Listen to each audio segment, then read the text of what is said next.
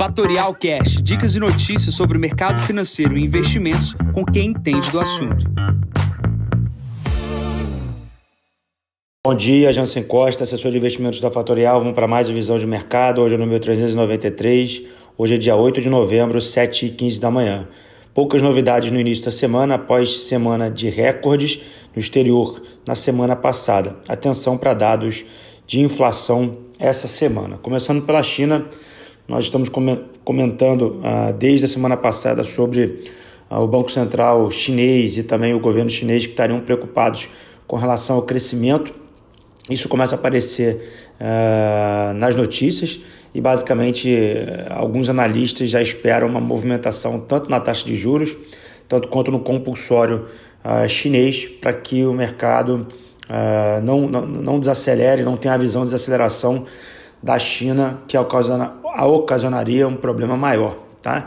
Então aqui na parte da manhã, poucas novidades vindo de lá, mas basicamente o que temos aí para acompanhar no dia de agora é o minério de ferro subindo 1,51%. Tá? Isso não se dá só pela China, obviamente tivemos aqui, falando aqui um pouco mais sobre a Europa, um aumento de casos no continente. A vacinação precisa acelerar no continente, mas não temos nenhuma grande notícia vindo da Europa. Tá? A COP26 está acontecendo e vamos ver como é que vai ser o desfecho dessa reunião dos líderes. Tá? Pulando aqui para os Estados Unidos, grandes movimentações na sexta-feira. Tivemos o pacote de infraestrutura do Joe Biden sendo aprovado. Tivemos também o relatório de emprego na sexta-feira, que foi bem recebido pelo mercado.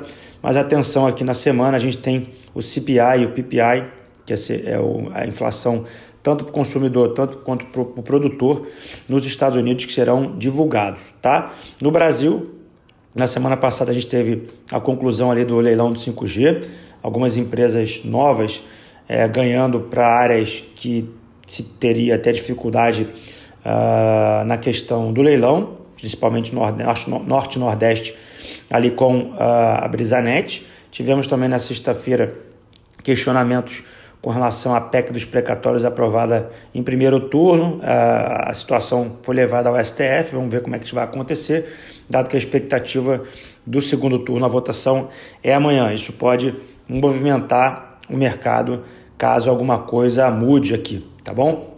Então a agenda uh, de hoje começa às 8h25 da manhã com Boletim Focus, 10 horas da manhã, o Roberto Campos Neto fala em um evento particular, meio-dia e meio temos aí a fala também do Jerome Paulo nos Estados Unidos, e às 5 horas da tarde começa a divulgação de resultados.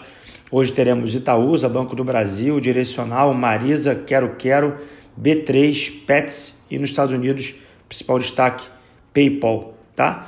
É, a agenda de hoje uh, é essa. Nesse momento, a S&P opera com 4.691 pontos, o VIX 18 pontos, petróleo 83,66, de olho aqui nas ações de petróleo, dada a movimentação importante.